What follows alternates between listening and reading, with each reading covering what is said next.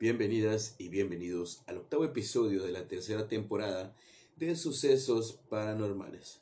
Yo soy su amigo Felo SG y aquí estamos una semana más compartiendo relatos y esta afición por lo paranormal. Estamos en los preparativos para festejar a nuestros fieles difuntos y a la fecha de publicación de este episodio, lunes 31 de octubre, Halloween, muchos estaremos ultimando ya los detalles pertinentes para recibir a nuestros seres queridos tal y como se lo merecen. O en su caso, preparándonos también para asistir a alguna fiesta de Halloween. Disfrutemos con mucho amor y respeto estos días en compañía de nuestra familia y en presencia del alma de nuestros seres amados que se adelantaron en el camino. Y a propósito, si desean conocer un poco más sobre esta celebración, los invito a escuchar el episodio número 2 de la primera temporada, en el cual hablé tanto del Halloween como del Día de Muertos. Asimismo, les agradezco mucho que me acompañen una semana más, y si me están escuchando por primera vez, los invito a que se den una vuelta por los episodios anteriores para que se vayan familiarizando un poco más con este proyecto. Les recuerdo nuestras redes sociales, comenzando con la cuenta de Instagram, sucesos-prn, el perfil de Facebook Sucesos Paranormales y el correo electrónico sucesos-prn.outlook.com. Si así lo desean, pueden agregarme a dichas redes y también contarme alguna historia o experiencia paranormal. También pueden sugerirme algún tema que pudiéramos abordar más adelante. Y bueno, el día de hoy tendremos seis breves relatos relativos al Día de Muertos y se los narraré con mucho cariño. Sírvanse un poco de café, pónganse los audífonos, apaguen las luces, estén escuchando sucesos paranormales.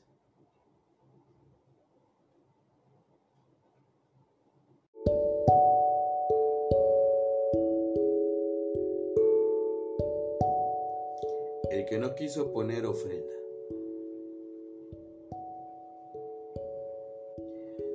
Maximino del Ángel Bautista, joven artesano y músico jaranero de la danza de los viejos, nos cuenta un mito de cómo un hombre que descuidó sus obligaciones para con los muertos de su familia se encontró en el camino con los difuntos del pueblo, entre los que iban sus padres ya fallecidos, cuando regresaban tristes por no habérsele recibido con ofrenda como los demás.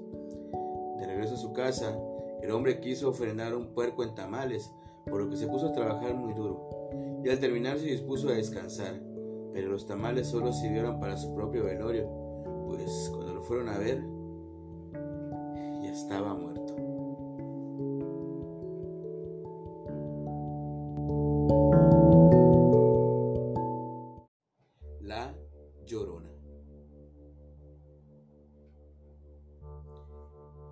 Los mitos femeninos más potentes de nuestro país. Es la expresión del dolor del más allá. Se trataría del espectro de una mujer vestida de blanco que aparece cada vez que alguien muere. Claro que tan solo puede ser vista por personas que tienen habilidades paranormales. Según esta leyenda, los pasos de la llorona indicarían el exacto camino que debe recorrer un muerto para dirigirse al más allá. Incluso se cuenta que ella aparecería con el fin de llorar en nombre de todos los familiares del difunto, para que así la pena sea menor. Pero esa es tan solo la parte bonita de la historia, ya que hay quienes aseguran que esta figura femenina tiene un lado oscuro, ya que la llorona sería capaz de robar hijos ajenos para aminorar la pérdida de ella y para vengarse de la muerte de los suyos. Y eso no es todo, ya que de acuerdo a otras versiones, esta mujer tendría la capacidad de hipnotizar a los hombres con el fin de tener relaciones con ellos. Por último, está la versión que indica que la llorona es una mujer que visita a los enfermos para anunciarles que van a morir.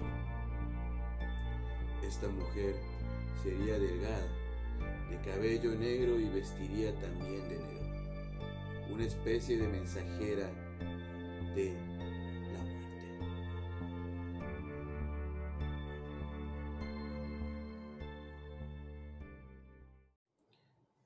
zorra como mensajera de la muerte. No, Eso que usted pregunta del aguizote y de los perros, aquí no sucede. Nosotros sabemos cuándo alguien se va a morir porque escuchamos a la zorra cantar. Afirma el señor Alfonso Loera. Cuando la zorra canta en la tarde, nunca falta alguien que se muera. Pero déjeme decirle una cosa. No siempre se muere alguien que vive aquí en el pueblo cuando canta la zorra. También se dan casos de que la zorra canta y se muere alguien de aquí del pueblo, pero que vive en otra parte. Por ejemplo, en San Luis, en Monterrey o en otro lado. Entonces, ahí anda la zorra cante y cante y la gente asustada. No se muere nadie, pero a los dos o tres días nos llega la novedad de que fulano o sotano se murió, por decir, en Oklahoma o en Houston. Entonces, la zorra con su canto estaba avisándonos que alguien del pueblo iba a fallecer.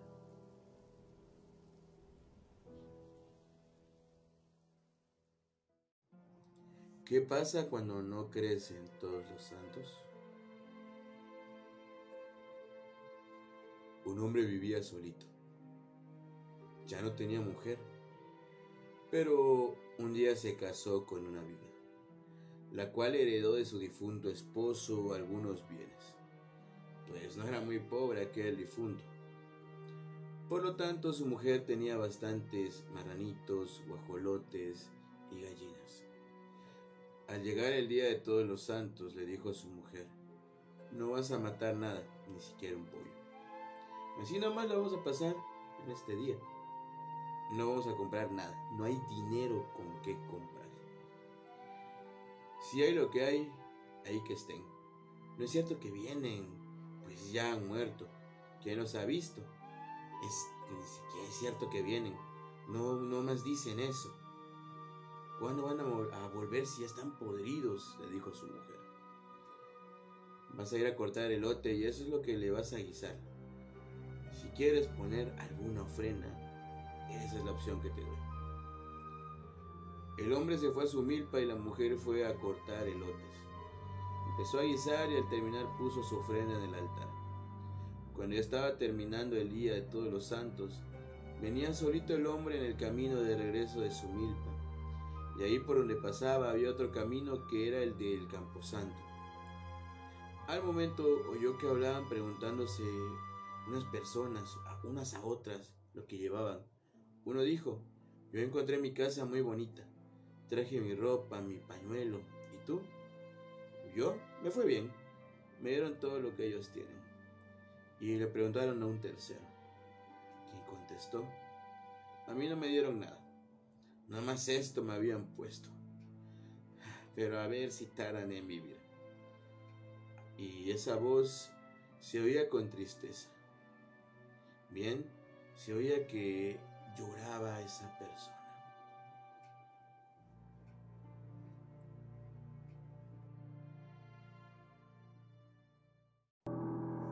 Los caballitos de Cuanajo. Existía una familia en el pueblo de Cuanajo, Michoacán, que tenía una hija pequeña y un cierto día la niña falleció. Y como es lógico, los padres estaban muy, muy tristes y dolidos. Pasó el tiempo y el día de muertos se acercaba. Y entonces la madre de la niña le dijo a su esposo que deberían prepararse porque tendrían que hacer tamales para darles a los que llevarían los caballitos a su casa el día de muertos. Entonces, días antes del día de muertos, el hombre salió de su casa y se fue al cerro a buscar madera. Y pensaba quedarse varios días hasta que pasara el Día de Muertos, pues no quería ver a nadie en su casa la noche de la celebración. Entonces llegó el Día de Muertos y el Señor, que se encontraba muy cerca del panteón, comenzó a cortar la leña, cuando de pronto una rama le cayó encima dejándolo atrapado y sin poder moverse de la espalda para abajo. Después de varios intentos decidió esperar a que pasara alguien para pedir ayuda. La noche comenzó a caer cuando de pronto comenzó a escuchar que alguien se acercaba. Se oía como un grupo de gente cuando van a una fiesta. Les platicaban en voz baja. El hombre comenzó a gritar por ayuda, pero nadie le respondió. Él siguió gritando, pero nadie le escuchaba entre la gente. Y distinguió para su sorpresa a su compadre Manuel, quien había fallecido unos años antes. Pasó toda la noche y a la siguiente el hombre volvió a escuchar gente que regresaba del pueblo al panteón y escuchó cascos de caballos en el camino y de cómo la gente regresaba feliz y contenta. Comenzó a ver gente que regresaba con caballitos de madera llenos de fruta y flores. Algunos llevaban cinco o seis caballos, otros uno o dos o más y atrás iban muchos recogiendo lo que a los demás se les caía en el camino, pero lo hacían llorando lastimeramente. Se dice que cada 2 de noviembre las almas de las personas regresan a este pueblo para ver a sus familias y para llevarse las ofrendas que esas familias les preparan. Las almas que llevan más caballitos y ofrendas son aquellas personas a las que los familiares y amigos aún los recuerdan y por tal motivo se les lleva un caballito o una ofrenda del Día de Muertos. Y los últimos, los que van recogiendo lo que se cae de los demás, son aquellos a los que la familia ha olvidado y no se les pone un altar cada día de muertos.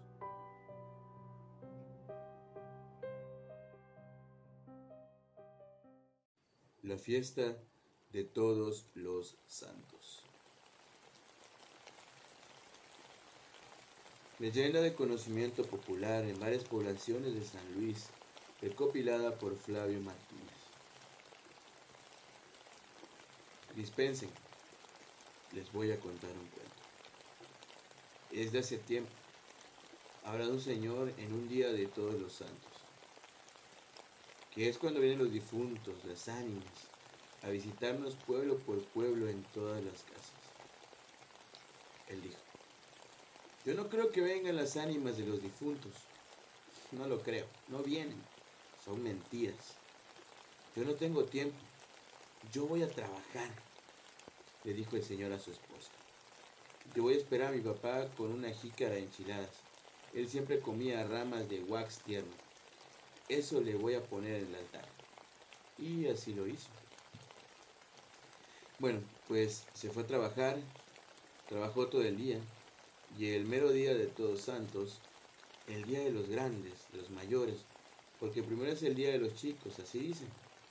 Amaneció, se fue a trabajar y estaba trabajando duro y de pronto escuchó ruido de gente que platicaba en el camino. Pasaban muchos, iban contentos, unos cantando, otros bailando, pero contentos. Vio que pasaban muchos, llevaban canastas en la cabeza, y cargaban chichihuites en el hombro. Todos llevaban regalos, las ofrendas que habían recibido. Unos llevaban racimos de plátanos, manos de plátanos.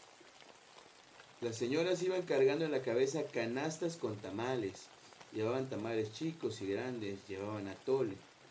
Lo cargaban en cántaros, los llevaban en carros, otros llevaban mazorcas en mancuernas. Todos, todos iban muy contentos. Entonces el Señor pensó, ya veo que esas personas no son gente de verdad porque no las conozco. Van otros señores que hace años he visto. Pobre de mi papá. Y pensó que venía su papá. En ese momento lo vio venir, quien llevaba al hombro la rama de wax tierno. Su mamá llevaba en la cabeza una jícara enchiladas tapaditas, así como debe de ser. Eso llevaban sus papás y el Señor se entristeció. Ahora ya lo creo. Todos los difuntos, todas las ánimas vienen. Y entonces los llamó. Papá, papá, mamá, mamá, quiero hablar con ustedes. Eh, yo no creía. Dispénsenme. Yo no sabía que ustedes venían a visitarme. Y ahora, ahora veo que de veras es cierto. Hagan el favor de esperarme un poco. Voy a hacer también una ofrenda grande. Ahora ya sé que de veras vienen. Pero nosotros no podemos, contestó el papá. Yo ya me voy. Nosotros ya nos vamos. Pero si quieres verme y dejarme la ofrenda, hasta. Te espero en el portal de la iglesia. Allá te espero mañana antes de que empiece la misa. Bueno, entonces eso fue lo que hizo el Señor. Regresó a su casa, mató un puerco y pollos e hizo tamales grandes. Puso el altar, estuvo preparando ofrenda toda la noche para que cuando amaneciera la gente fuera a hacer el rosario, a rezarle a las ánimas de sus. En el momento que terminó sus quehaceres, sintió que le dio cansancio y le dijo a su esposa, voy a descansar.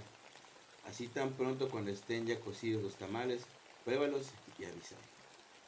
Cuando termines, despiértame. Vamos a llamar al rezandero y vamos a rezar. Voy a ir a dejar la ofrenda allá donde me, me va a esperar mi papá. Y el hombre se fue a descansar a su cama. Descansó y como a la hora le fueron a hablar, pero el hombre ya no estaba con vida. Estaba muerto. Murió en su cama. Cuando la señora vio afinado a su esposo, avisó a los vecinos, a los familiares. Los tamales y la ofrenda que se hicieron para su papá se los comieron los que ayudaron a enterrar al difunto.